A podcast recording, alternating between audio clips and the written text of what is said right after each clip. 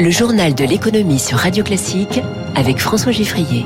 Et en trois titres, Microsoft et Activision, l'enjeu d'une opération à 70 milliards de dollars. La France et ses fonctionnaires, toujours plus nombreux.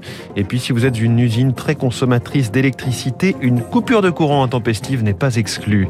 Dans cinq minutes, le Focus Eco, Pascal Mathieu, directeur général de Gilbert, Gilbert Dupont, au micro de Radio Classique à 6h45. Radio Classique. Journal de l'économie qui démarre au milieu des Terran et des Ergs dans l'univers de StarCraft.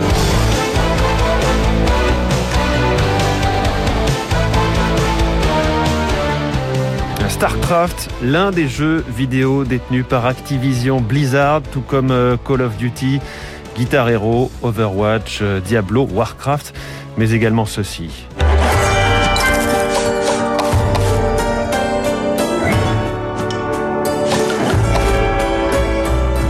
C'est plus léger, ici nous sommes sur l'écran d'un smartphone avec le jeu Candy Crush.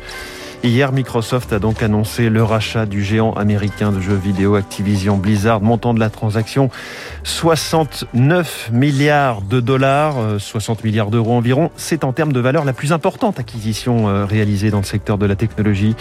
Explication sur cette opération avec Victor Marseille, associé chez Roland Berger et spécialiste des médias. Microsoft a décidé de développer ses activités dans le jeu depuis plusieurs années, donc avec sa stratégie autour de la Xbox et puis maintenant sur les contenus de jeu. Cette acquisition, elle est importante parce que c'est un levier de croissance très très fort pour Microsoft sur un segment en très forte croissance. La croissance du segment des jeux doit être à peu près de l'ordre de 50% par an. Et la deuxième raison pour laquelle c'est important, dans le cadre de leur stratégie d'évolution vers le métaverse, Microsoft considère que le jeu est une porte d'entrée importante vers le métaverse cette acquisition leur permet de renforcer cette orientation stratégique. Euh, Microsoft euh, en bourse a reculé hier de 2,43%, tandis que l'action d'Activision a bondi de presque 26%. Plus globalement, hier soir à Wall Street, le Dow Jones a perdu 1,51%, le Nasdaq a chuté de 2,60%. À Paris, le CAC 40 a reculé de 0,94% à 7133 points. La bourse pénalisée une fois de plus par la hausse des taux sur le marché obligataire qui, qui dépasse leur niveau d'avant la pandémie. En ce moment, euh, lourde perte du Nikkei à Tokyo, moins 2,63%. Dégraisser le mammouth, vouloir tailler dans l'administration administrante ou encore ne pas remplacer un départ en retraite sur deux à chaque époque sa proposition pour réduire le poids de la fonction publique. Bonjour Eric Mauban. Bonjour François, bonjour à tous. Sauf qu'on lit ce matin dans le Figaro ce chiffre étonnant, la France a grossi d'un million de fonctionnaires en 23 ans. Effectivement, François Ecal, le président de l'association Fibeco, passe régulièrement au peigne fin les comptes publics. Il a constaté que malgré les promesses de campagne, eh bien, jamais un président de la République n'a réduit les effectifs de la fonction publique dans son ensemble. Fin 2020, les trois fonctions publiques, État, territorial et hospitalière, employaient près de 5 700 000 personnes. Cela représente une hausse de 22% en 25 ans, bien plus que les 15% de l'emploi total et les 13% de la population. Fipeco y voit une raison culturelle. Les Français sont très attachés au service public sans vouloir pour autant en payer le prix, ni disposer d'ailleurs d'une fonction publique très performante.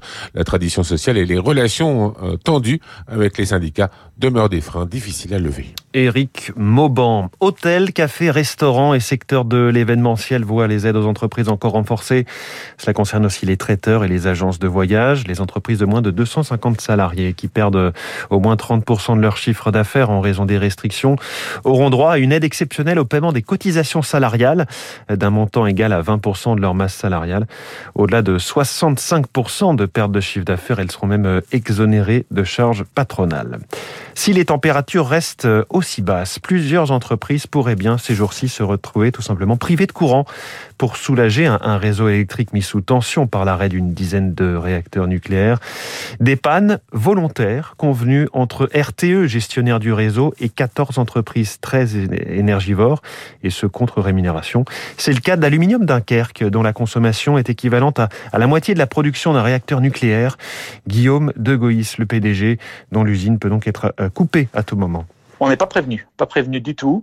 Et donc, c'est même pas nous qui coupons notre production. Hein. Elle est coupée à distance en moins de 5 secondes. C'est très impressionnant, effectivement, puisque ben, tout à coup, il n'y a plus du tout de bruit euh, dans l'usine. Et puis, il y a des alarmes qui retentissent un peu partout. Pour la production d'aluminium, c'est maximum une heure.